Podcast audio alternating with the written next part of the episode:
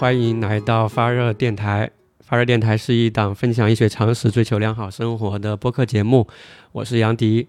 我是老三。对，今天的话就是我和老三一起来跟大家分享一些关于这个基本医疗保险的一些话题。然后前面几期的话，我们已经针对这个。基本医疗保险嘛，相关的一些话题其实聊了蛮多了，就包括五险一金呀、参加医保呀，还有医保的一个保障力度以及如何去使用它，都做了一些简单的介绍。然后这一期的话，其实主要跟老三来再聊一聊，就是针对这个基本医疗保险吧，看看有一些什么偏我们人文向的、价值向的一些小话题，来跟大家分享一下。因为前面几期的话，可能知识点确实比较多。对于我自己来说的话，前面几期好像是在一个爬山的感觉一样，然后爬爬爬爬爬。然后，因为我们整个这个专题是分为前面有个基本医疗保险嘛，后面有个商业健康险，然后恰好到这里的话，我感觉就爬到半山腰的一个感觉。所以今天的话，就跟老三，我们找一个亭子歇一下，对我们聊一些相对。轻松可能也不是特别轻松哈，就是这样的一些话题来跟大家可能从另外一个方面吧，提供一些信息和帮助。然后这个专题的话。简单说一下吧，这个专题医保常识的话，是我们聚焦一些用得上的一些医保常识啊，医疗保险常识，就是从钱、从支付的角度来去考虑或者来维护自己的一个健康啊，就是这样的一个专题。那这期的话，就是我们第一大部分这个基本医疗保险的最后一期，这就是大概的前期的一个回顾，还有就本期的一个内容吧。然后也说了一下做前几期的一个感受，不知道老三做前面几期有没有什么特别的感受？我跟你比较类似，我也觉得是学到了很多实用的知识。虽然我是，我觉得算是那个非常惭愧，我觉得我是学这个专业的，但是很多实际上应用的知识我其实并不知道。我之前，但做这几期下来，我自己的感觉，我的天，都指导我的科研工作了。因为确实是应该结合实际，就是科研就应该结合实际的呃问题来做嘛。所以，所以我真的是得到了启发。对对对，其实对我自己来说也是一个学习的过程，因为以前我们在医院嘛，啊，或者说做医生出身的话，就是你是做科研工作者出身嘛，或者做研究这方面的出身，我们都不会涉及到这一块。其实，在医院的时候，医生其实他对这个医保啊，还有怎么去使用啊，报销比例啊，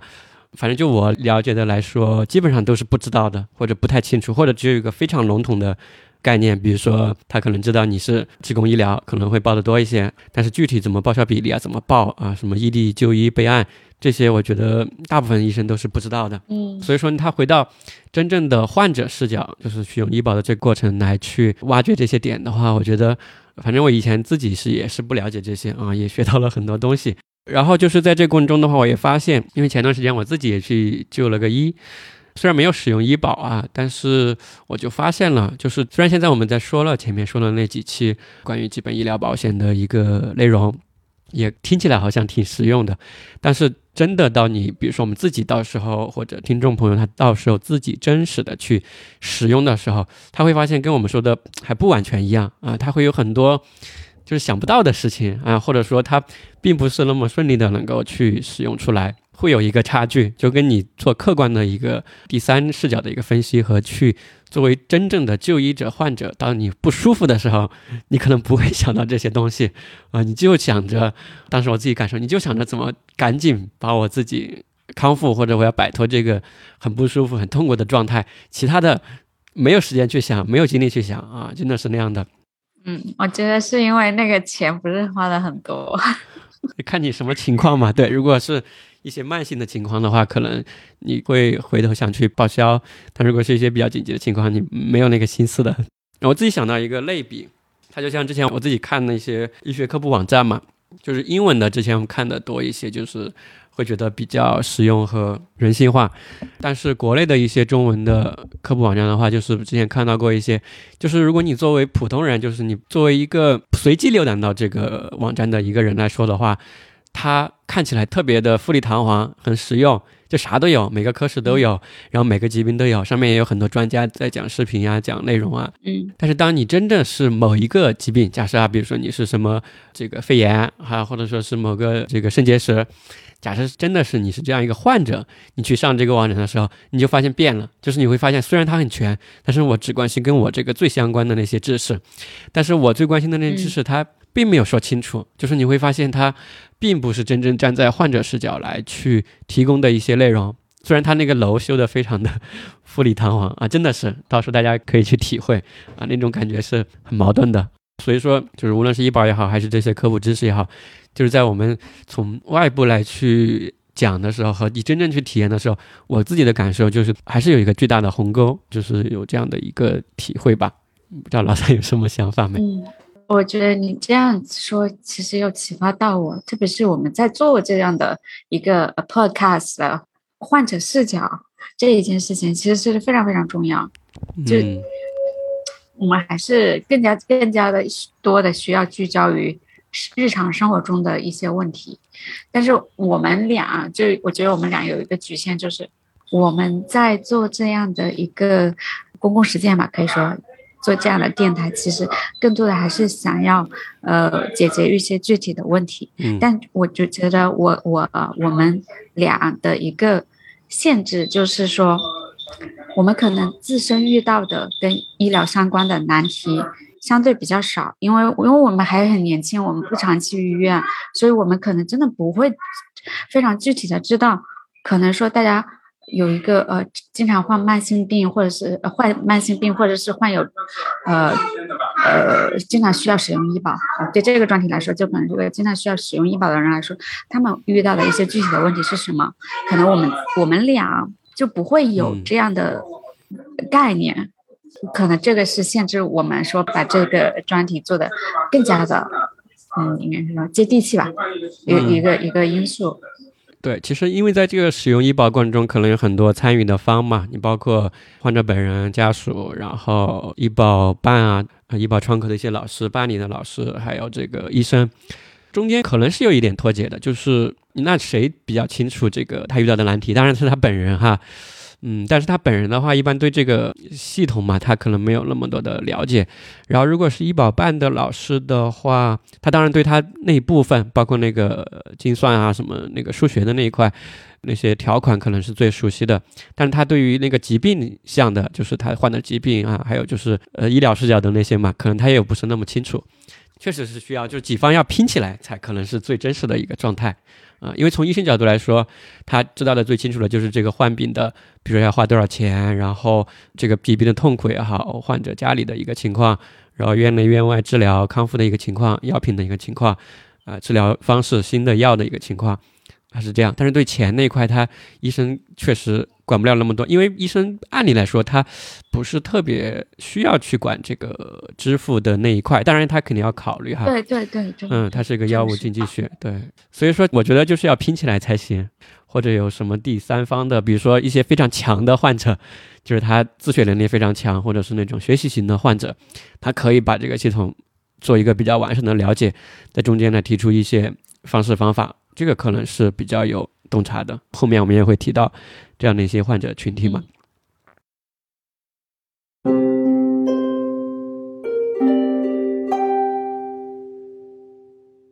今天的主要内容的话，就跟老三来简单讨论几个两三个问题吧，也不会有太多的一个知识点。然后第一个问题的话，就是我们想聊一聊，就是说，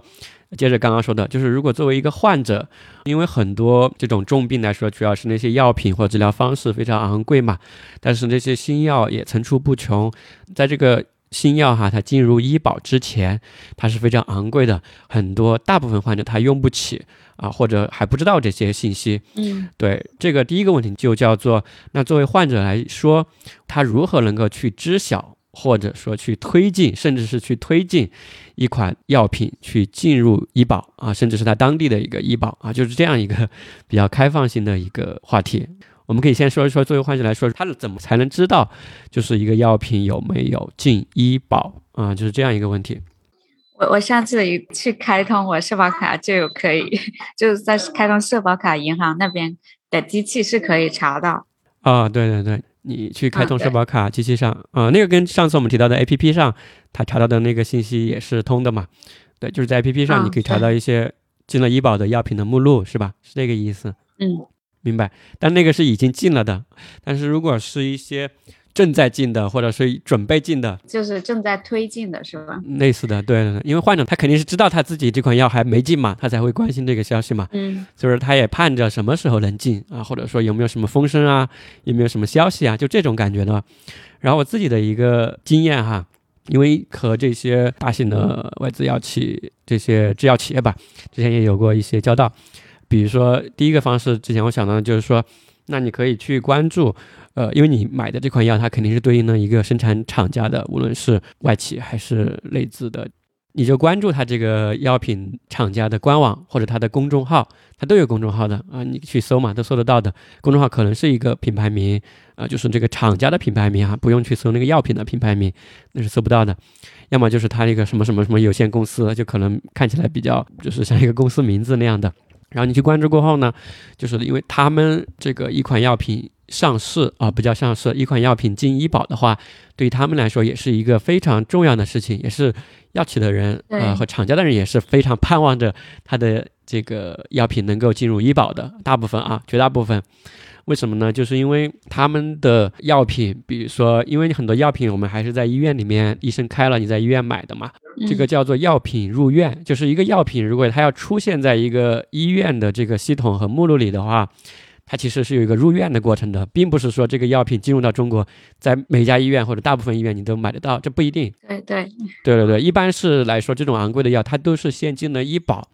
它才更容易入院。就是他进入了医保过后，可能才有更大的几率，可能百分之九十的在医院的药都是进了医保的啊，类似这样的一个情况。就是说，他进医保对他来说，进入某个地区的某家医院来说，它是非常强的一个筹码，所以他们是非常想进去的，嗯要不然那些患者就用不了他的药嘛。对，所以说这个是他们很盼望着这个用。所以说，就是当一款药品进入医保过后，或者要进医保了，他们会有很多风声在这些公众号上，或者他会有点像庆祝的那种感觉吧，就说我们这个谁谁谁某某药啊进医保啦啊，就这种感觉，让天下的患者都想让他们知道啊。所以说，这是第一个，我觉得就是去关注这些药企的官网和公众号，我觉得这个是比较官方和最可靠的一个信息吧。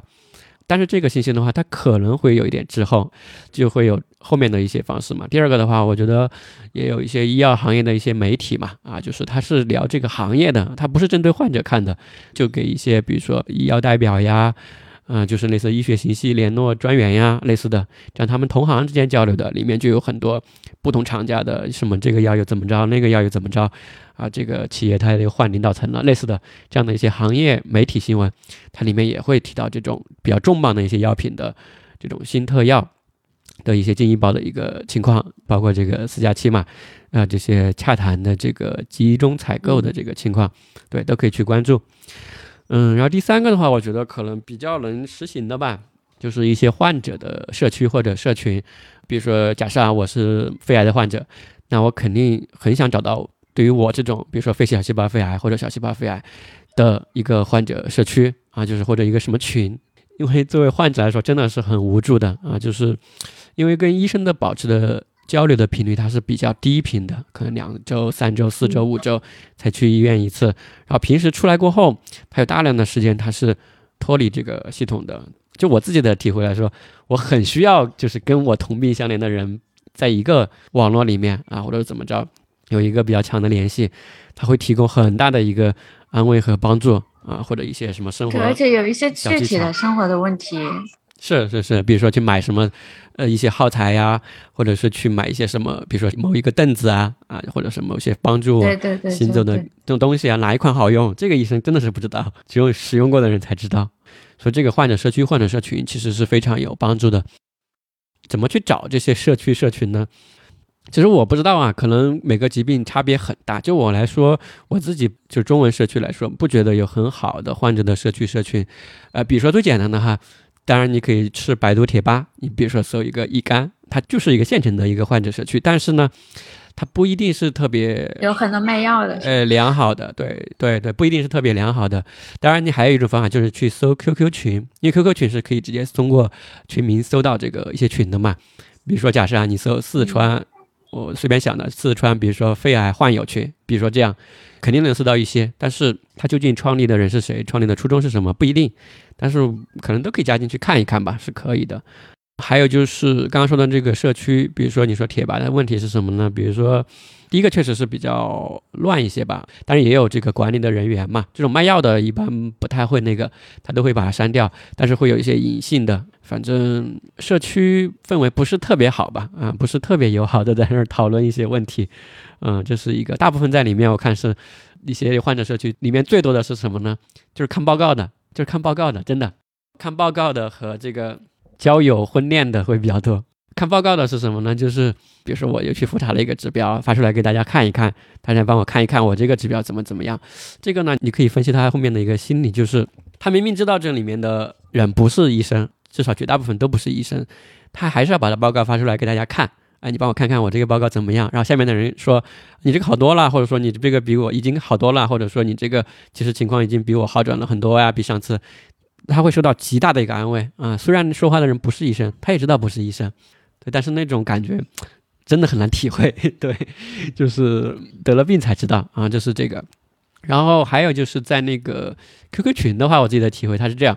：QQ 群的话，就是你自己，你以那个……你之前是加入过患者的 QQ 群吗？呃，对，之前因为工作的关系，我去尝试着加过一些，然后但是都退了嘛，对，就看着什么之类的，但都比较混乱吧，或者也不知道在里面说什么。它有一个问题，就是你搜索的这个患者 QQ 群的名字，不一定是你这个，就是你用，比如说四川肺癌患者交流群，它不会叫这个名字的。对，就是患有不会把一个群名取成这样，你搜不到就有的群。就是比如说我是肺癌患者，我肯定不会把我这个群取成什么患者肺癌患者交流群，这个也太伤人了。比如说啊，就是之前我看过的，比如说我是乙肝的或者丙肝的，呃，这些肝癌炎、肝癌的群。那个群名，他们一般就会改成什么“坚持战斗群”啊，类似这样的，或者是一个饼干群，就是吃的那个饼干啊，就是我吃的那个饼干叫饼干交友群。对，或者叫那个，就是吃的那个柑橘的柑，就是用一些比喻谐音，或者说反正就跟那个东西，我一定要避开那个，我不可能把一个群名取成有癌字、有肿瘤的这种的，这太伤人了。对，就这种心理暗示就不太好啊，就是类似这样的吧。所以说，你要花点时间去找到这样的一个组织啊，希望有这种比较好的社区社群吧啊，可能每个疾病确实差别。比较大，嗯，但是到后面我们待会儿我们会提到一些国外的一个患者的一些比较好的社区社群吧，之前我看到的也可以给大家一些参考。我我刚刚是找了一个有那种罕见病的 NGO 组织，然后他们自己建了一些患者社群。啊，是是是，会有会有罕见病的话，确实因为他人比较少嘛，也比较集中，呃，确实可能会是氛围更好一些。啊，会更好一些，或者是某些医院，某些医院，对他一个医生，他有的会建一些患友群，这种就比较好，就全是他看过的患者，或者是在我这医院就诊过的患者，啊，他定期还有一些线下的呃患友会，啊，就是这种就很好，因为他就是基于某个公立医院来做的这种患者教育的活动嘛，这种就很靠谱，因为是线下嘛，他不一定线上，所以说有机会的话，大家都可以尽量往线下走啊，那种很不一样，你就认识很多朋友，相当于。嗯，之前我听说北京的，因为往往是一些慢性疾病的患者。之前我听说的是这些做肺，呃，不是肺，这个肾肾病的透析的啊，透析的这种患者，洗肾的这些患者，因为他们是长期慢性的一个过程嘛，他也不会说突然怎么着，所以说他们之间每次都在那儿洗肾嘛，跟医生也达成了很好的关系，都是几年甚至上十多年的这种。朋友的关系就跟回家一样，就是你去医院做这个透析，透析，然后患友之间也特别强的一个连接，他们就一起去什么唱歌呀，一起去钓鱼呀，那 就跟一家人一样，真的就像你的另一群亲人一样啊。就是如果能有这样的一个关系的话，是非常重要的。是的，是的，因为得病之后，你的基本上社会功能你就不会去参与了，可能你。不会去工作啊，呃，也不会说你去照料别人，都是别人来照料你，这样其实会丧失很多的社交机会。对对对，这这是非常重要的，所以所以说比较欠缺嘛，就没有这样一个比较大的平台能够做这个事情，可能是局部的，都是局部的，就是自发的，应该是有这样的一些情况在出现，因为这个需求是非常强烈的，啊，真的是非常强烈的。它其实这种对于它的整个，因为它维持一个比较强的社群或者社交的一个关系的话，对于他疾病的恢复也是有很大的帮助的。啊，包括建立疾病的信心也好，正确认识这个疾病也好，或者该怎么去安排自己后面的工作也好，或者是生活也好，就是是非常重要的。我甚至觉得是最重要的。对，我觉得独自面对一种疾病是一件非常恐怖的事情。是对，当然也有家人，而且你的家人，对你家人可能并没有很好的去理解，就是说，哎，怎么性情大变啊？什么就就大家就觉得怎么回事？得了个病人就全变了，大家就很难说去呃体会，说是因为啊，可能身体机能的改变、社会功能的改变导致了你你自己会有一些反应。嗯，可是这种经历在同样类型的患者中间就就会有那种共鸣，而而这样的共鸣，我感觉对一个人来说非常非常的重要，非常重要，真的非常重要。包括刚刚你说到他家属嘛，我觉得对于他的家属来说也很重要。就比如说他去的时候都是以家庭为单位去的话，他家属之间也有家属之间的交流，因为家属的压力其实也是很大的。对对对对，他们如果之间能够在国内说这个的话，其实我们现在会不会扯得有点远？但是我觉得这个这个这是一个非常。大家忽视的问题。嗯，我我我之前看了一篇文章，然后就是说那个研究其实关注的就是中国的情况，但是说很多的情况是，哎，就是患者没啥，患者就那个其实觉得心态还好，那家属崩溃了。就是家属，第一，他觉得自己应该保护好这个患者，也不应该让他承受任何的情绪上的波动，所以他所有东西都在自己承受。然后他自己承受，他其实又承受不住，那也没有人可以说。对。然后等患者家属先崩溃了。是，因为大部分的患者家属，他除非他是医护专业人员嘛，对吧？一般他就是普通人，就是非医疗专业的人，其实他这种东西信息也比较缺乏，或者也不知道去怎么梳理疏导这些情绪。就是 我，我想到最近我看了一本书嘛，叫《当呼吸化为空气》啊。之前可能大家有的人朋友听过，讲的是斯坦福的一位三十多岁的一位算是天才的神经外科医生吧。他在三十岁左右的时候就被诊断了肺癌啊，而且是转移了的。就是他知道自己时日无多。当然，他的家属很幸运，也是他们那个斯坦福某家医院的一个内科医生。然后这本书就讲述了他整个呃与疾病。相处的一个过程吧，非常推荐啊！就是在这里顺便推荐一下，它里面不会用死亡来去煽情啊什么之类的，但是它里面给到了很多非常真实的这种患者层面的一些感受，或者该怎么去面对疾病，甚至是就是他其实不是面对疾病，他是面对死亡，因为他知道这个他自己的生存期不长。然后在里面，我觉得给予他最重要的两个角色，第一个就是他妻子，第二个就是他那个医生。先说他那个妻子吧，当然他妻子的话，就是因为是专业人士嘛，所以说就是一些这种家庭的支持上的啊，就无论是从专业角度，还是说从这种情感的支撑，就完全是不离不弃嘛。但这个就呃已经非常不容易啊，这是一点。第二点的话，你说那医生之前的话，在中间要插一个，就刚刚你说的那个，他从一个正常人进入一个患者的一个角色嘛，它里面有一句话说的非常好，呃，以前我都没这样想过，他就说。这个患者这个词语啊，就是患者 patient 这个词，一般我们说是叫患者或者是耐心啊。但是这两个词，它它是它之前的一个，在中世纪的时候，它有一个词源，它的意思就是说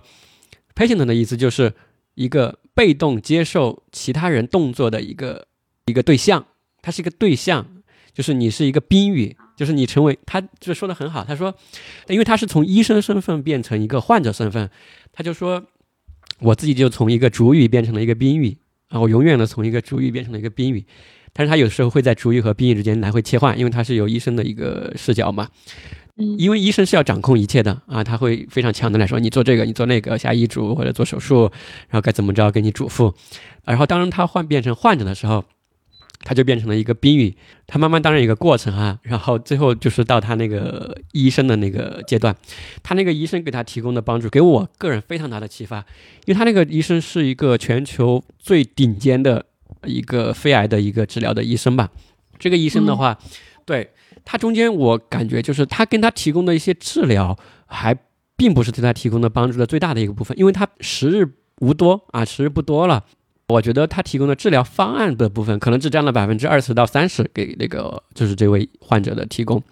他提供了另外七八十的一个比重。我觉得最重要的就是他给他提供的一些引导，就精神上的引导。然后这个，嗯，这个医生啊，就是这个患者这个医生啊，他是说他后面精神就是有一点撑不住嘛，或者说是不知道该何去何从，或者说究竟该怎么着来面对这个东西。他就说他。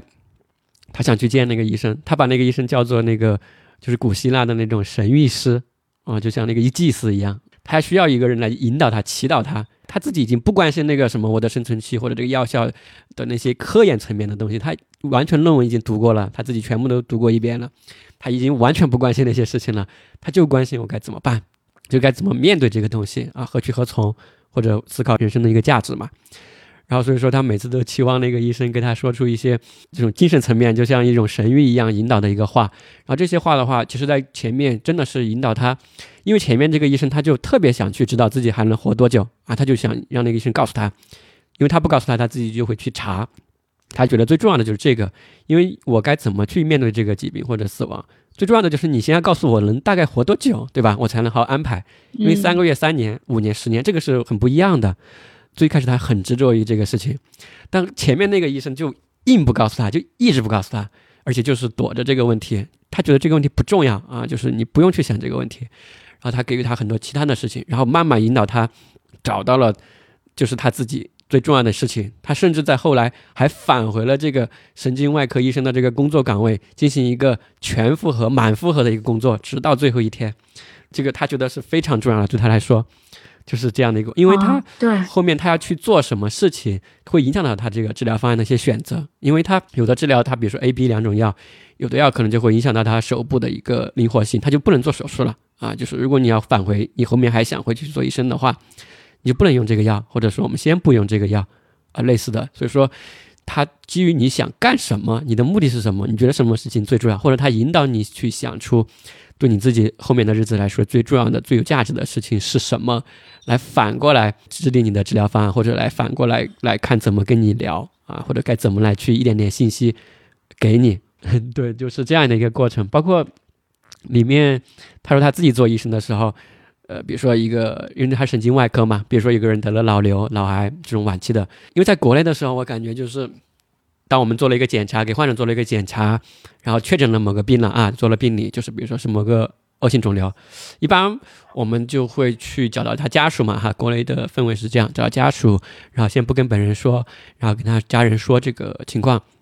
但其实家属接受的也有个过程，在他里面提到的一个点就是说，他说当一个这种比较重大的这种疾病的时候，要告诉家属或者患者的时候，他会采取一个。他就像一大锅粥一样，他说你不能一下端给他，或者一下倒给他们，不能这样的。无论是患者还是家属，你要一勺一勺的 喂，就是一勺一勺的喂，就是你要把这个消息嚼碎了，一点点的给他们啊，一点点的给他们，就给他们的时候还给到他们这些信息和帮助。希望啊，真的很重要。对我就不在这儿再说太多了，推荐大家去看这本书，就是当呼吸化为空气。对，真的很有感触，嗯，很有感触。完了，我也想聊这个话题。你一说就提醒到，就我之前看了一本书叫《最好的告别》，嗯，它里面也有一个观点，就是它也是讲一些临终的一些事情的。嗯，它它里面的一个观点就是，你的生余下的生活要做什么？那你的治疗措施其实是服务于你对自己呃谨慎的时光的一个追求。是是是是，对的对对对对，因为这个其实就是之前提到，比如说一种。假设我们自己把它叫做弱患者和强患者，我是说的他的一个自主性上来说的话，如果一个弱患者，绝大部分在国内我们觉得都是比较弱的一些患者吧，就是非学习性的患者，或者不知道自己该何去何从的一些患者。对于这些弱患者来说的话，如果你自己不提，你自己不强大的话，呃，就是从医疗系统来说，或者从我们教科书上来说，从治疗指南上来说，我默认你的。这个目标，你的治疗目标就是延长你的寿命，延长你的生命啊，它默认就是这样的。对吧？他不太会考虑你个体化的一些内容，因为在对他不会考虑你你是不是需要说你手不能抖，可能你是一个呃弹钢琴的，那你手肯定不能抖。你想一直弹钢琴，那你的治疗措施里面就不不能导致任何呃可以让你手抖的副作用的一些药物。对，因为在指南上、在教科书上、在文献上，所有的患某类疾病的患者，他都是一个数字，他们之间是没有区别的。就是去头掐尾啊，全部就是是整整齐齐的一些方块，是一模一样的啊。但实际真实生活中，他们都是不同的人嘛，有可能是个厨师，有可能是个司机，有可能是个什么母亲，对吧？有可能是个艺术家，他是非常不一样的啊。所以说，如果你不提，你自己不去想这个，因为这个问题只有你自己才能想出来，医生是无法告诉你的，他只能去引导你或者告诉你你可以往那个方向，而且。我觉得比较好的医生，他是要逼你往这个方向去啊，或者说是去，就是某种方式吧，让你合理的去往上这个方向去走，然后度过一个有质量的一个时光吧。我觉得这个是非常重要的。但这个问题，你并不一定需要等到最后来去想。就我觉得现在就可以想，你作为一个健康人，也可以想，是你要用你的生活来做什么？是我我经常都在想，你要用你的时间来做什么？对对，我我说一个体会嘛。比如说现在我正常的时候，比如说我就会去想，我可能会活到，比如说八十岁啊，或者八十五岁，类似这样的一个感觉。那我去规划我的人生很不一样。但是当我得病的时候，我自己就感觉就像一个，就像温度计那个一种指针一样。有的时候我自己会信心很足，我觉得我可能活到八十岁啊，八十五岁，它会突然很长，那个线生命线会很长。但有的时候我绝望的时候，或者我觉得自己没有信心的时候，或者我很不舒服的时候，我就觉得那根线急剧的在减少。我觉得可能我就这几天了，或者说我就这两个月，可能我活不长，就会有那种感觉，或者会不会我待会儿就怎么晕倒了？就是 我在那里有这种感觉，它会忽长忽短，就那个生命线。当它很长的时候，我可能会去想，哎，我该怎么保持健康呀？吃一些健康的食物呀，早点休息啊。但它很短的时候，我就不管那些了，就是我有什么好吃的或者怎么着，我该吃什么吃什么，还类似的，很不一样。他心态，我自己就体会过那个，它是一个巨大的波动。就是那种 从山巅到一个谷底的感觉啊，就是不得那个病，你很难去体会，就是类似这样的感觉吧。所以说，就说回来的话，作为一个强患者啊，就或者说是这个患者的一些支持吧，患者社区，刚刚我们所提到的这个去知晓这个一款药品嘛，进医保的一个渠道，我觉得这个患者社区这些的一个精神的支持啊，包括家属和医生，是极其重要的啊，极其重要的，因为那个才是人的一面嘛，有价值的一面，而不是说。纯粹的一个数据啊和一个疾病的一个情况，对我觉得这个就是刚刚想的一些点吧，感觉扩展的挺多的。对，我们已经扩展的好远好远，没关系，我还是得回来。OK，患者社区里面可以找到一款药，有能不能进药品，同时患者社区可以提供我们呃很多的精神上的支持，嗯嗯，对，或者是对患者产生一些呃心理安慰。对，有可能听到这里，大家很多人已经关了，所以说我们后面可以随便聊。对对，没关系。OK。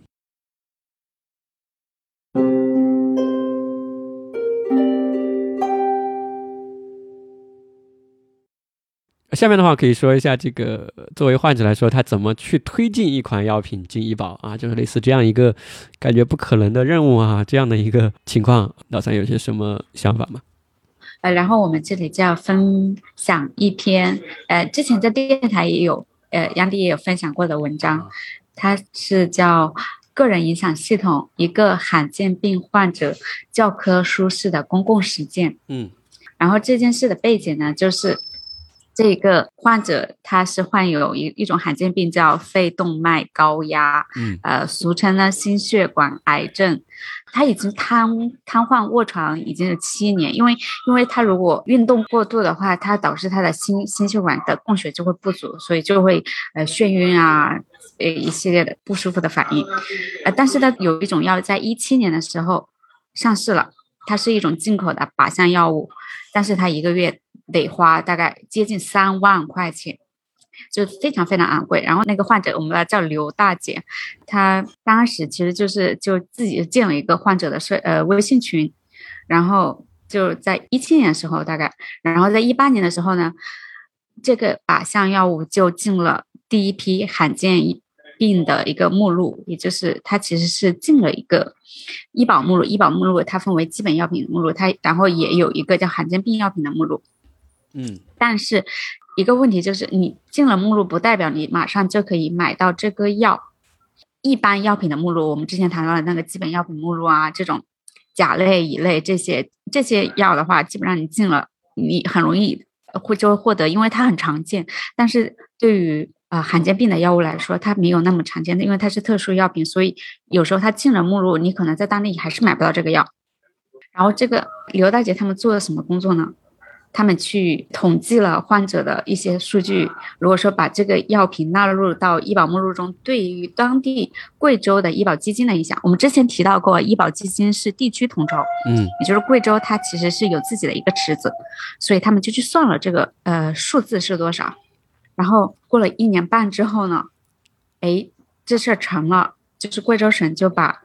肺动脉高压的这些药纳入到了医保的。医保目录的特殊清单。嗯这个工作量其实就已经非常大了，而且这个工作持续了一年半的时间。我们可能一句话就说过，但是有非常非常多细节的工作。而且我我像我自己可能是做这个医保目录计算的，我知道它这个对于我一个受过专业训练的人来说，这个工作都不容易实行。而这个刘大姐她自己就是没有任何的专业背景，她但是他们也把这件事情做成了。你想可想而知，他们是要花多少的努力来做这件事情的。然后事情。远远没有这么简单。他进了这个医保目录，并不代表他能买到这个药，所以刘大姐她还要需要去跟医院沟通，跟医院说，哎，这个病已经纳入了本地的医保目录了，嗯然后还要去跟那个区域代理，就是那个药品的区域代理去沟通，哎，已经纳入了目录了，你们应该去呃来跟医院沟通，然后去进这个药，然后他有很多很多的沟通工作去做了很多，然后就打通了。跟医保局、医院、医生、药商、药店以及卫健委这种漫长的链条。嗯 OK，大家这里有一个常识，就是我国的医院其实是受医保局管辖，也受卫健委管辖，就是上层的上层的应该叫什么管理部门。OK，这其中其实有很多的一些组织权限的问题。我当时读到这里，我就已经非常非常的震惊了，就是他以应该不是以一己之力，据说他们是应该有五个人组成了一个呃小团队去把这件事情做成了。嗯然后在做成这件事情的过程中，就有三个人去世了，因为、哦因为这个这个罕见病非常的嗯危急，应该说嗯，这种病。嗯然后刘大姐她跟自己的主治医生，然后主治医生他的团队一起来积累更多的经验，应该说就是在他以刘大姐为的团体吧的积极的推动下，然后推动了当地的贵州当地的开展了肺动脉高压的专科门诊，就是他的推动，然后导致主治医生，呃，也进一步去做这个工作，然后使得本地在于这一种罕见病的治疗和诊断方面都做出了一个很大的进步。听起来是不可能完成的一个任务哈，就是从初对呀、心来说，就做了大量的工作，因为想着那些行政部门，它可能审批流程特别的长和繁琐嘛，然后你要提供那些材料，特别是那些数据嘛，因为他这个病相对是罕见病，所以说他们也可能手里面没有那么多数据。其实这个有点像一个那种真实世界研究的一个 真实的患者的一个案例。时间。对对对，对他自己把很多，比如说你说医保局，他要去申请这个需要用的材料嘛，就是他作为患者群体来说，嗯我们主动帮你准备好，是差不多这个意思，对吧？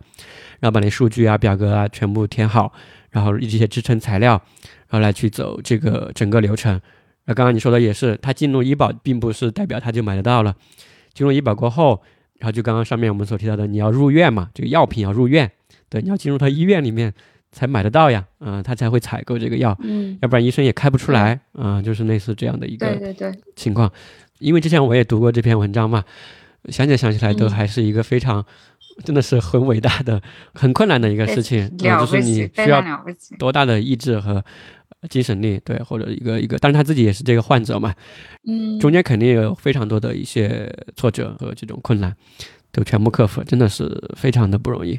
不过我读那篇文章的感觉，其实就是这个李大姐，她没有觉得自己在做一个多了不起的事情，她认为自己就在做一件力所能及的利己利人的事情。是对，没有，想法很朴素，嗯，他没有没有我们这种想这么多反思的一个公共实践了，没有这些的。他可能会觉得，如果你现在呃我跟我讲说，让我以一己之力推动一个药进医保目录，我可能会觉得不可能，这不可能，这不可能。嗯他在刚开始的时候就其实是就尝试着做更多的工作，他就啊，那是不是呃医保部门跟呃医院部门他们之间有一个沟通的障碍？那他就去尝试去做这样的沟通的障碍。嗯我觉得他就是看到了问题，然后他当然自己有一个非常有一个自己的关切，就是他希望这个药能够进医保目录。对，然后就是他看到了能够解决力所能及能解决的问题，然后他就去解决。是是，感觉它中间就起到了一种桥梁的一个作用嘛。嗯因为这个流程肯定是畅通的，就是它本身这个路是存在的，但有的地方可能呃他们没有联系好啊，或者说他们没有那么强的动力，说赶紧说马上要把这款药提上去，他们确实没有嘛。但就出现了这样的一个真实的患者群体，然后在中间做了大量的工作，然后把这个整个日程往前推了嘛。我觉得这个肯定是他们起了非常大的一个作用的。嗯，确实是，嗯，这样一个情况，也推荐大家可以去看这篇文章，就在翻转电台小李老师的公众号 Flip Radio，大家在微信上搜索 F L I P I D I O。这篇文章是二零二一年五月三十一日发表的，就可以找到这篇文章去看。我觉得，嗯，我都看过好几遍了，都还是挺有感触。就现在想起来，因为我是看了大概有一年多了嘛，现在想起来都还是觉得不可思议。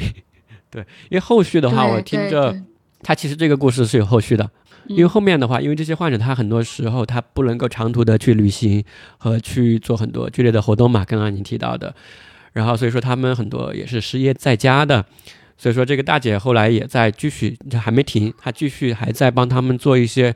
包括怎么能帮他找一些居家能做的一些有收入的工作啊，就是类似这样的一种，对对，这种服务啊，都还在继续做。非常小、非常具体，然后又非常棒的事情。对对对，就是他们这群人在家里面还能做些什么，能够有一定收入，比如说网上的什么兼职啊，类似的哈，能做点什么啊？他们也在想各种办法，做一点简单的培训，去做这样的一个事情。我真的是。很厉害啊，真的是很厉害。这个就反过来也印证了上面我们所提到的这种患者社区和社群的一个重要性嘛，它可以发挥的一个力量。可能这个疾病给人的力量真的是无穷，但是他的这个除了疾病给他自己康复的这种驱动力，还有很多这种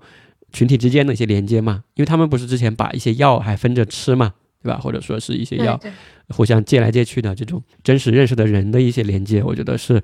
真的给人非常大的一个动力，很触动，真的是很触动。所以说这个的话，就是我们上面所提到的第一个部分吧。我们就来聊了一下，作为患者该可以如何去知晓和推进一款药品去进医保，希望给大家一些思考和启发吧。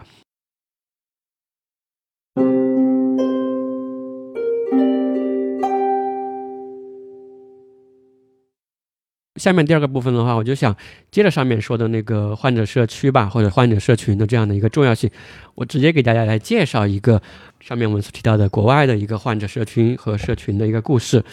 这个患者和社区和社群的话，叫做 Patients Like Me，Patients Like Me 就是中文应该翻译做像我一样的患者啊，类似这样的一个名字。然后 Patients Like Me 的话，它是一个全球最大的。患者社区和真实世界的数据平台，目前在它这个平台上已经有八十三万的患者，然后有覆盖了两千九百多种疾病。它是基于现实生活的，就刚刚所提到的，基于现实生活中的这些患友的分享，然后来提升大家的一个病友的一个生活质量。这个就是他要做的一个事情。这个听起来好像还没有太多感觉啊，可以给大家介绍一下它背后的一个故事是什么样的。他最开始的话，其实他这个创始人，他本来就是一个罕见病的一个家庭。他背景是这样：在一九九八年的时候，呃，二十九岁的一个年轻男性，叫做斯蒂芬·海伍德 （Steven 呃 Haywood） 这样一个人，他被诊断为了那个 ALS，就是那个渐冻症，就是霍金得的那个病，肌萎缩性脊髓侧索硬化症啊，就是那样的一个病。然后得了这个病过后呢，他就有两个兄弟，叫 Jamie 和 Ben 的，还有包括他们的一位家庭的一个朋友，他们一起的话，他们想各种办法来帮助他这个弟弟啊，就是他这个兄弟吧，他们就用他们家的一个地下室，因为当时这个病也受到的关注比较少，也没有太多的治疗和康复的方式，他那个兄弟是好像是斯坦福的什么机械工程师的类似这样的一种背景，然后他们就在地下室给他。这个患者兄弟吧，做了一些康复的一切理疗的一切啊，做了大量的工作，然后包括去熟读了所有的关于这个的一些文献文章，然后在这个之后呢，他们就觉得他想找到其他的，他就把他的这些经验在网上进行一些分享嘛，然后在这个背景之下，然后他就有很多在全美的这种 ALS 的这个患者，这个 ALS 的这个罕见病的患者就。看到了他这样一个，他们就一起加入进来了，然后一起在里面讨论和去互相提供帮助和支持。所以说，他最开始就是基于这样一个单病种的，就是这样一个罕见病渐冻症这样做起来的，然后来去提供互相的这种帮助和支持、经验分享、数据分享。然后他自己还做了关于这个病的一些不同的状态啊，他还做了一些非常精细的一些工作。但他后来他这个兄弟还是应该是在零几年的时候还是不幸去世了嘛。但是这样的一个平台，大家觉得非常的有价值。后来它也把它扩展为了这个其他的一些病种啊，就是昨天我还登上去看了一下，刚刚提到的，它现在已经是有两千九百多种病种在上面了。然后这个平台就是和刚刚我们所提到的一些中文平台有什么大的区别呢？但首先作为一个平台，你它首先要能够生存下去哈，它生存下去，它靠的是什么呢？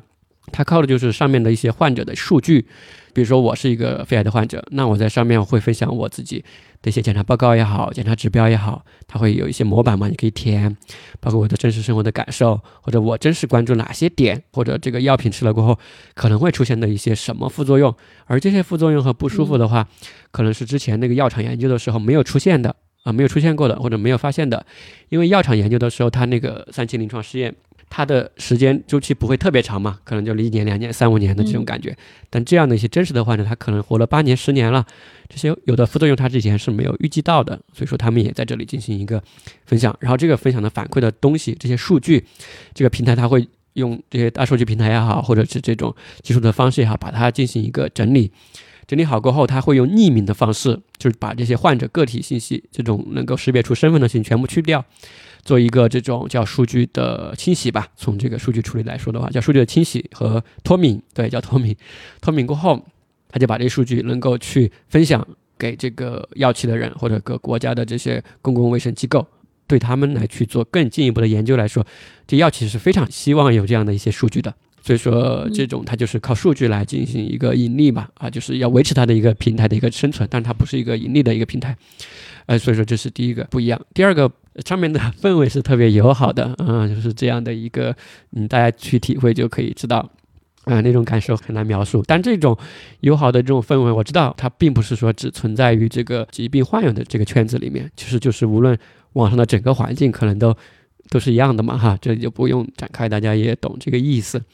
差不多就是这样。所以说，这种平台的话，就是我。个人来说哈，就是我个人来说，因为我关注它还是蛮长时间了。当然也有类似这样的一些其他的这种患者平台，可能有一些专门单病种的一些患者平台。就这种平台的话，我个人是非常希望在中文的这个世界吧，也能出现这样的非常友好的、互相帮助的这样的一个平台的。但现在我个人了解的，反正没有啊，就是这种比较知名的、你叫得上名字的。呃，确实没有。之前我还想过怎么能去做一个类似这样的一个东西啊，但是似乎不是那么容易。就是它，它的难度不在于技术上的，它不是那个研发和这个做网络这一块的一个难度，嗯，它还是整个社群的一个管理和人们的这个友好程度吧，或者说对这个的一个期待的这样的，嗯，因为确实会有很多的患者聚集起来过后，很多时候它就会变成一个流量的来源，嗯，它就会变成一个。啊，引流呀，或者说出现一些商品的买卖在里面，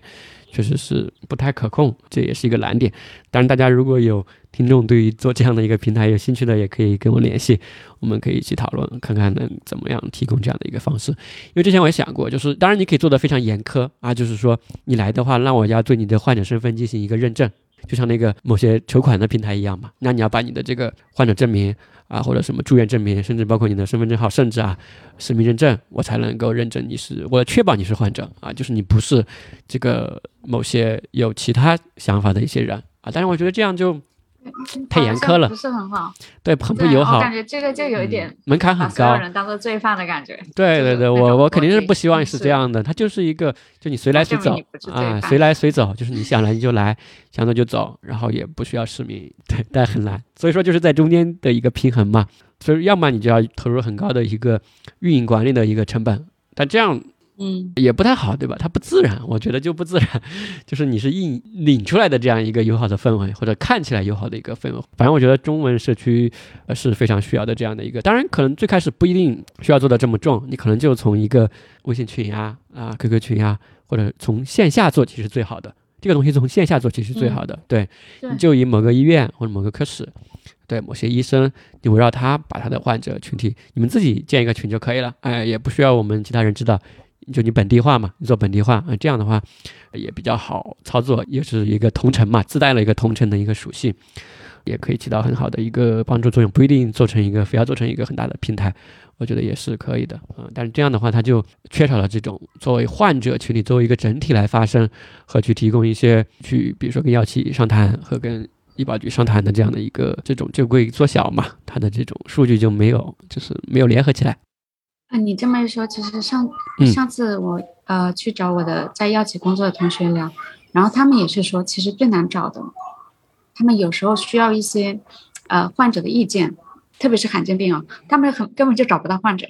就就很难找到患者。是是，其实互相都还是想找到的。比如说我是患者，我肯定很想跟这个药企的人沟通呀，或者我想跟他们说，你这个怎么样啊？这个药怎么样？或者说这个药进没进医保，或者我吃了有什么副作用，我肯定想跟他们说的，因为药企他们都有一个叫做有点像不良事件这个一个反馈机制嘛。嗯呃，对对对，就是当你药品上市过后，后续如果出现的这些以前没有出现过的副作用，说明书上没写过的，对对对，要报的。这个不良事件是要他们看到一例就要报上去的，他们全部都要收集起来，然后反馈给他们这些科研的团队吧，或者说作为下一代的一个改进的一个依据。他们也很想找到患者，对吧？患者也很想找到他们，所以说就需要一个平台。因为如果是纯群里面的话，这些就很封闭，或者说它就很生活化，它不太具有这种能够去跟企业和行政单位嘛去沟通的这种数据化或者系统化的这样的一个东西，就是它的数据沉淀不下来。嗯可能他们数据也在群里就聊了啊，我的报告是这个，我的报告是这个，但是就没有嗯，对他很难说把它转化成一个呃以后的改进产品的一个证据，这种的话，对对需要数据库嘛。包括刚刚所提到的这个 Patient Snag Me 的话，它现在已经在和这些美国的这些卫生机构在进行非常深度的一些合作了啊，其实真的是很有价值的，啊，对对，真的是很有价值的。所以说，希望能够出现这样的一个平台吧。对这个 Patient Snag Me 的话，还有一个纪录片，好像有好几个纪录片，大家可以去看，就叫做《生生不息》啊、就是那个生生不息，英文名叫 So Much So Fast。我不知道怎么翻译的，就是太多了，太快了，如此的多，如此的快。嗯，大家可以去看这个纪录片，我也还没看，可以去找来看一看。我觉得也是挺有帮助和感触的一个故事吧。嗯，就是了解它背后的一个这种动机。所以我觉得这个就像回应你刚刚提到的上面那个刘大姐的故事一样，这个就相当于是一个放大版的，把系统化过后的一个刘大姐的这个一个故事嘛，对吧？她从一个单病种做成了一个全病种，然后就有平台，而且她也是可以跟药企和这些卫生机构能够去打交道的，而且提供非常良性的一个循环的这样的一个情况，而且她呃维持她经营的这种运营的来源吧，费用的一个来源，它也在里面也解决了，它就进入了一个非常良性的一个一个一个运转的流程啊，我觉得这个是真的很好。我自己之前想过，真的是可以跟大家分享一下，就是我想的是说，假设我要去做这个平台，它不是技术上难哈，最开始我们从什么怎么做起？我想的也是，你不要一来就想着很大，或者说一来就很很很全，不要想这些，就先做一个病，就只做一个病。我想的也是做罕见病，但是做哪个罕见病，现在我不知道，因为我我自己没有得罕见病，或者我不太认识得了某一个罕见病，我有很深经验的这样的一个一些朋友吧。我觉得也是从一个罕见病，我不知道是哪一个，然后通过这个罕见病这个来把大家连接起来，就是从一个罕见病试一下。因为现在这些罕见病群体，它应该本身自己是有连接有群的，但只不过他没有想着说把它做成这样的一个方式，嗯需要有这种技术背景的人来参与。因为罕见病的话，它的氛围就自带会比较好一些，因为它罕见病嘛，所以说它的这个，比如说你说卖药的那些朋友的话，他可能不太有动力来去做这个事情，因为罕见病嘛，它本身那些治疗啊，或者也没有什么太多治疗，有的时候说实话的话，它更多的是一些帮助、安慰、生活实践上的一些东西，所以这种它就自带了，可能会。会亲近很多吧，我觉得会是这样的。所以说，从某个罕见病做起，我觉得是比较符合现在的一个情况的。然后到后续的话，我想呢，他肯定也会是本地化的，因为患者他本地的他肯定很想见面啊，怎么之类的哈，一种互助小组那种感觉。他见面和不见面，这又是嗯对对，又上升到另外一个层次。然后到时候还可以结合一些当地的一些医生嘛。我是很想把医生拉进来的，对，把医生拉进来的话，他就很不一样了啊，他整个就不是一个群龙无首，或者说没有专业人士的这样一个状态嘛。要不我觉得把医生拉进来很可能有一种相互促进的一个作用，就是医生会知道患者的诉求是什么。是是是，如果一个医生或者一个康复师、一个护理师、一个心理治疗师加入到这个过后的话，可能对于他后面的行医和去看待这个事情，他都有很大的不一样的感受啊、因为他就知道的这样的一些群体嘛。因为医生跟药企沟通还是比较频繁的，他就可以有很多渠道去反馈，包括一些城市的会议啊、学术会议啊、呃年会啊，机会太多了。所以说，如果有医生能够参与到，我其实是知道有医生在做这样的事情的，对，他会定期做一些这种患友会，就他本地的，呃，他会定期召开他们一起来，然后做一些活动呀，他们自己医师先分享，然后患者也可以来分享，然后最后大家再互相交流一下，啊吃点东西，而且是定期的。嗯，医生也会把一些新的这种一些疾病的护理的方式啊、方法呀、注意事项呀，呃，还有治疗的前沿啊，他都会在那个会上跟这些患友进行一些分享啊。我觉得这个给患者提供了非常大的一些帮助啊，我觉得这种是非常有价值的。对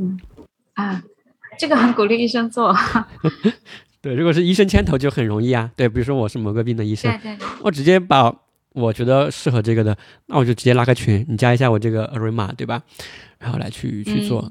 但实际想起来是比较简单了，拉群容易，但是你要去运营、去维护它，怎么来去组织，这个其实是需要一个专门的一个运营人员吧，或者一个小助手，类似志愿者吧，类似这样的一个人群，来去把它持续做起来。嗯，或者说患者群体中有人有这样的一个想法，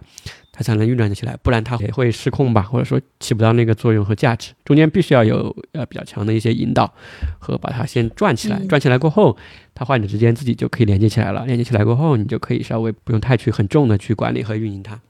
我觉得这个就是一个患者社区吧，相信大家也感受到了患者社区、社群或者患者同病相怜吧这样的一些互相的这种帮助的一个重要性。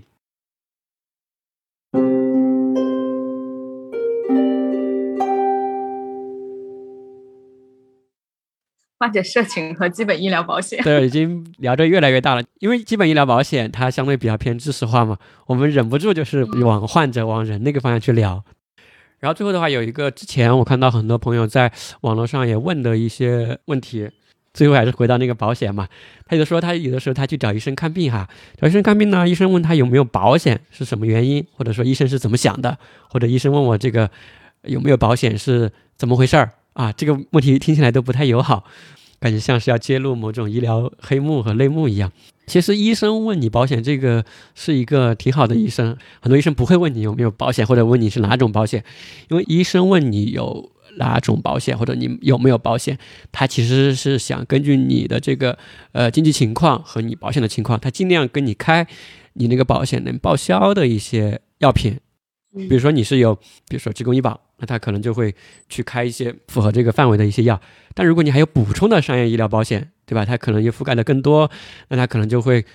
有另外的一些考量。当然也结合你自己的想法哈，就是你可以直接问医生。所以当医生问你这个问题的时候，你是可以告诉他的，而且你可以把自己的想法是主动告诉他的。之前我们也提到过就医的一些东西嘛。整体来说，就是你需要去做一个比较强大的一个患者，就是一个自主性的患者，嗯你要把自己的一些意愿表现出来。你不表现出来，你不表达出来，要说清楚。你不说，我就会采取默认的一个操作，就是要活得长、活得久，或者我就会把你当成一个跟我另外一个类似疾病的患者一样的来处置。对，因为你不说嘛，你不说我怎么知道呢？对不对？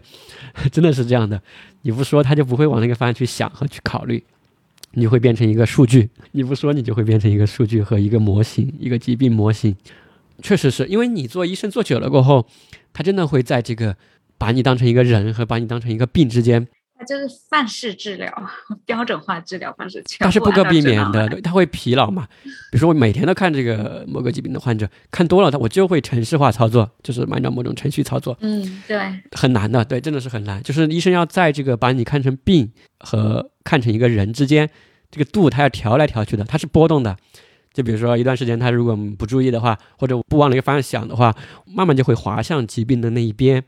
但如果我意识到这个事情，或者说我能够把你看作一个人的话，我也会回来回调一点，就是我会更多的人文关怀，包括你说的一些引导呀、价值所以我。觉得这个患者本身是可以有一些呃动作的，就是其实患者去可以，如果你更多的说出自己的想法，这样你跟医生去聊，医生就会意识到你你你有自己的诉求，你是一个个体，你不是呃像他的其他的是。就指南上的那些。是，但是这个其实在我个人的就医和行医的历程中，这个也有很大的一个不可实现性，就是之前我们提到的这个医生的门诊时间太短嘛，啊那个氛围不允许你这样。就是你常规的公立医院、三甲医院这种五分钟、三五分钟看一个病的这种情况，他不允许你这样的，你只能采取之前我在电台中提供的那种就医常识里面，就是跟医生沟通向前一步的那那一期里面提到的，就是那种最精简的、最高效的一个沟通方式。你不能整个人是松弛下来在那儿聊，没有这样的氛围和场景的，除非你是在一些高端医疗啊，或者说是一些什么国际部啊这种挂号费比较贵的这样的一些情况。你可以有这样的经历，他可能医生能跟你聊半个小时啊，是可以的，是有的。但是这个，毕竟绝大部分人用不到嘛，或者说没有享受不了这样的一个情况，所以这个地方它会有个很大的一个断层呢。所以说也是为什么之前我会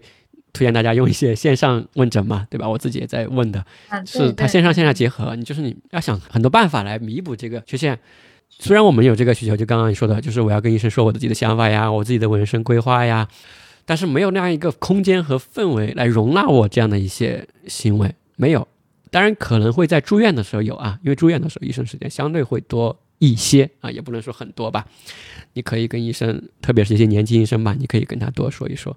可能对于这个年轻医生的成长也有帮助。因为年轻医生时间相对多一些嘛，他值班呀，或者是医学生、实习生，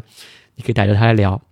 就像我自己之前有一个情况一样，因为我并没有得什么其他的很严重的什么病。但是就是有一点轻微的不舒服，或者一些自己的认识上的不正确，我是知道的。我最想要的就是一些安慰和帮助，真的，我不想要治疗，因为我没得病嘛，我没有什么特别的病。我需要的是后面的东西，就是引导他们的。比如说某个医生告诉我啊，你这个情况我看的多了，我之前看了二十个、五十个，好好的，对吧？你这个情况没事儿，我就想听这句话，真的，我就想听这句话。但是我没有一个机会来去听这句话，也没有医生跟我说这句话。但当时是有一些患者吧，一些患友，他给了我这样的一些帮助。当时我自己的体会就是，当时那个整个过程中，一个患友吧，一个患者家属，甚至是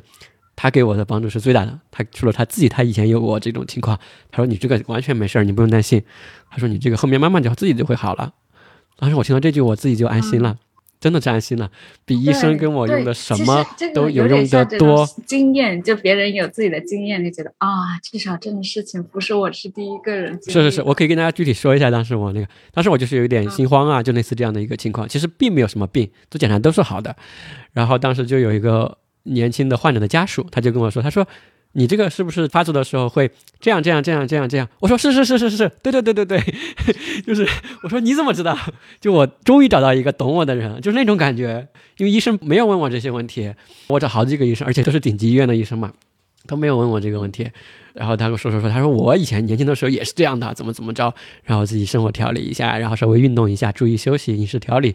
慢慢自己就好了。他说你要习惯。后来我就知道了，哦，原来是这样的。所以说下次我就不怕了。你是不是会胸口痛啊？然后有一点不痛不痛不痛，不痛不没有没有没有没到那种程度。其实我什么都没有，没有任何疾病，不是这种心血管的疾病。我自己的症状就是我能够比较明显的感受到自己的心跳，就只有这样一个症状，也没有胸痛，也没有胸闷，也没有喘气，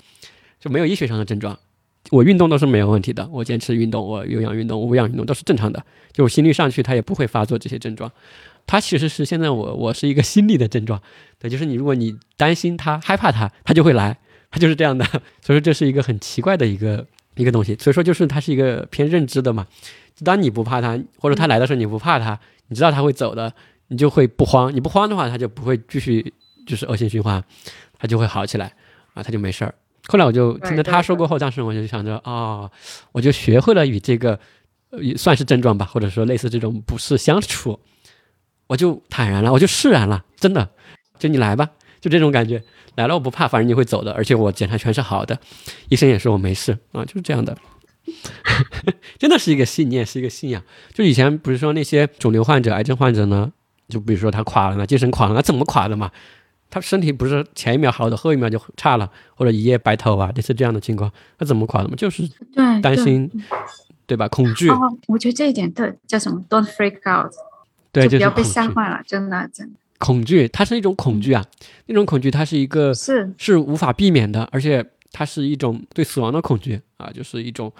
说不出来的，真的是一种那种巨大的东西，它笼罩着我，就只能那样说。然后它。挥散不去的，就是你不是说啊，你别想，没用的这句话，你没有用的，就是你说你不用想那些，没有用，就没有任何作用。这句话你不想，他反而会去想。关键是应该是该怎么去想它，去想什么是重要的事情，该去做什么，我能做什么，类似这样的。就反正闲聊了这么多吧。最后的话，可以给大家总结一下哈。回到整个这个基本医疗保险的一个部分的话，首先就是说，还是希望大家能够在可能情况下积极的去参保吧，啊，不要断缴，因为这个整个从费用的角度来说，去维持和治疗一个疾病来说，这个是一个比较好的，通过一个小的金额去撬动一个比较大的一个保费的一个过程。但是在这过程中，也希望大家能够是以。积极的预防嘛，不要去生病，对吧？不要用到这几期节目中所提到的一些这个内容。这里的话也可以简单岔开嘛，反正都已经岔开这么远了。最近我也在关注，不知道你听过没有？就是有一个医学的分支叫做生活方式医学，叫做 lifestyle medicine。你上次推荐我之后，我去听了一下。啊，有一个播客叫 lifestyle is medicine 啊，它是有这样一个播客。但是我说的是有这样一个学科，它是个学科。啊啊。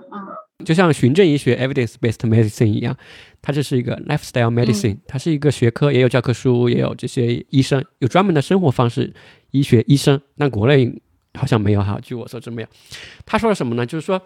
我特别有感触，我觉得也跟我们电台的这个主题，后续我们想去做的事情也特别的契合，可以跟大家简单说一下，就是说。比如说，现在我们有很多这些慢性的疾病哈，或者肿瘤也好，慢性疾病也好，导致的这种死亡嘛，或者早死也好，或者说这个性命的丢失，很多时候我们觉得中国的这些得病去世的人，他的一个你去分析的话，你会发现，就是他们去世的原因是什么呢？然后就有这种大型的这种分析嘛。之前我们也提到过这个《柳叶刀》的那篇文章，全中国啊，从一九九零年到二零一七年这么二十多年的跨度上。整个我们导致中国人的死亡的前面的排序的这个疾病的原因，包括第一个就中风啊，第二个就是缺血性的心脏疾病，第三就是气管、支气管还有肺癌，第四个就是阻塞性的肺疾病啊，就是 COPD，依次往下就是肝癌，然后再往下其实是道路交通的这个意外伤害，就是车祸，嗯，还有再往下就是胃癌、阿尔兹海默、呃新生儿疾病。高血压疾病啊，类似这样的一些疾病，这些疾病大家听起来也很常见，对吧？就是说也听腻了，或者说耳朵听出茧了。但是我想说的是，这些疾病疾病并不是我们死亡的原因。但是我最大的感触就是，怎么说呢？这些疾病并不是导致我们死亡的原因，这些疾病背后还有原因，它背后的原因就是生活方式。当然，我们可以说很多疾病它是有这种遗传的原因啊、先天因素啊，真的不多的，这种疾病真的不多的。因为你通过各个国家的数据之间一比较，你会发现你们国家的某些疾病发病率明显高于其他国家，这个就说不过去的，对不对？你不能说我们国家的人这个在这个基因上就明显高于其他国家，这个是不现实的。当然是有数据研究啊，所以说在美国当时就有两篇文献，一篇就叫做这个 Actual Causes of Death in the United States，一篇叫一九九三，一篇叫二零零零，它还更新过的。这两篇文献的话，就给我包括很多医生吧，很多的这样的一个启发。它里面就去调查了，就是这些疾病，因为以前我们学医的时候啊，就会发现很多疾病它都有高危因素。后来我想，哎，很多疾病它的高危因素是一样的，是有共通的。是，比如说高血压、肺癌、高血压。对你，你往后推，它很多高危因素都是肥胖、吸烟、喝酒、肥胖，还有一些毒品的使用啊，包括一些这个饮食不行啊、缺少运动呀。对对对，它是一样的。数据结论是这样的，就是他调查了美国的啊，他的这个数据，它的前面排序下来就是真正导致的这个死因的前面排序叫做：第一是烟草，第二个就是呃饮食很差。呃，或者饮食结构不好吧，然后是这个缺少运动训练，再往下就是酒精，还有一些抗生素的滥用、毒品滥用，还有就交通意外，还有枪支，但是中国枪支比较少。再往下就是一些性行为，然后这个的结论是什么呢？这些生活方式加起来所导致的死亡人数的占比，占所有人数的占比的原因，它进行了一个归因的一个分析嘛，占到了百分之五十。就是如果你你能把这些控制好。我们能够降低和减少或避免百分之五十的死亡，就是所有疾病的一个全因的这种死亡，考虑到各个情况的一种死亡的一个几率，这个是非常大的一个证据和一个洞察吧，有非常多的这样的一些研究。对，所以说回过来的话，就是就是生活方式很重要。比如说我们平常吃的东西、饮食的结构，还有包括我们平时运不运动或者怎么运动，还有烟草呀、噪音呀、空气呀、水呀，还有这些社交关系啊，什么应对压力啊。肥胖管理啊，就是类似这样的，包括睡眠，就类似这样的东西。后来我去反思的时候，发现好多都没做到，或者有的东西甚至是我们一直以来都是错的，就是有这样的很多情况。书里面他就提到一个说法，他就说：那我们一直都是这样做的呀。然后那个人就问他，万一我们一直以来都是错的呢？哎，这句话我就一直记着了，就是有没有可能我们一直以来的就是错的？还是有可能的，对不对？你给我举个例子，你说是哪个一直以来都是错的？比如说运动吧，首先来说，国内本来就是说这个大部分都是运动是非常不足的嘛。还有就是，比如说我们去运动，大家想的都是一些健身房嘛，去做这样的一些运动，或者自己去跑步。但是其实有远远超过这样的一些东西的一个，就是你背后需要有体系来支撑你做这个，就是你为什么做这个？因为很多时候去，比如说健身房。他宣传的是这个减肥、减脂、瘦身，嗯，这样的些，但是这个并不是我的目标呀。比如说，我自己的想法是我怎么运动来保持我自己的身体的健康，降低疾病的一个发作的可能性。如果我的目标是这个，我该如何去运动？如何安排我自己的一个运动方式和整个的一个一个生活方式？结论就是说，你每周至少有一百五十分钟以上的中等强度到高等强度的一个训练，其中的话。大部分是有氧嘛，然后其中还包含两天的一个力量训练。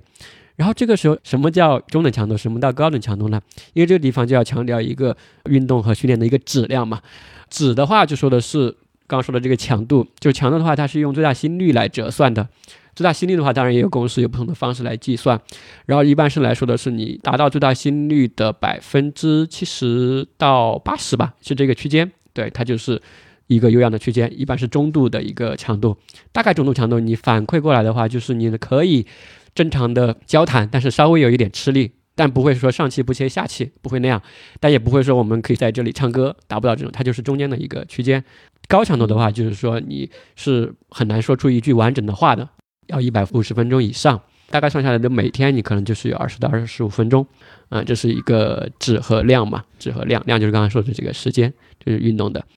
因为我自己并没有什么要增肌啊这些需求嘛，那我就想，那我就只做这个有氧运动呗，对吧？我就去跑步也好，我就去游泳也好，我就是为了心肺功能嘛，我就为了这个。但这个的好处我们后面再说，它很多的好处。这里可以给大家推荐那个博客，刚刚说的那个，我自己也在听。我觉得这个博客的内容就是我自己很想去讲的内容，就叫 Lifestyle is Medicine。它其实里面还挺有渊源的。他那两个主播是两个兄亲兄弟，是一对双胞胎。他们俩为什么做这个？他们俩，对他们俩，一个是好像医学院的这个研究人员，反正都是医医药行业的；另外一个就是生活方式呃医学的医生。然后啊，对对对，对对对，他们俩的话就是小时候，他妈妈，他可能他们俩在几岁，可能十来岁左右的时候，我具体忘了，大概是这个年纪，他妈妈得了一个病，是个癌症。然后当时他们去看的那个医生，就给他们推荐了这样的一些类似吃素啊或者活动呀，非常具有前瞻性的这种生活方式、医学的一些生活的建议。然后他们就很好的去执行了。从那个时候开始，他和他们妈妈，他们家就一直这样吃下来。就所以说，他们俩是从小就这样吃，然后耳濡目染，然后也看到了这个食物对他母亲这个疾病的一些帮助，所以他们对于这一块就非常感兴趣。他们俩就。真的是具有这种，我觉得是使命感，而且他们俩是一个双胞胎亲兄弟，非常的默契和这个协作无间吧，去做这样一个电台是非常有价值。这是一个背景嘛，也非常推荐大家去看，里面的内容都很好听懂。或许我也会想办法来去做一些这方面的内容，当然自己也需要先去学习嘛。可以实践啊，我觉得就是实践真的很好玩，你会嗯不知道原来。你自己可以轻易就改变了，就是比想象的容易很多。反正这一块是一个有点像你个人去对抗一个系统的感觉。你知道，在这个环境下的话，你其实有的时候烟和酒你很难避免，就是二手的哈，我就说的是这种二手烟啊什么的。对对，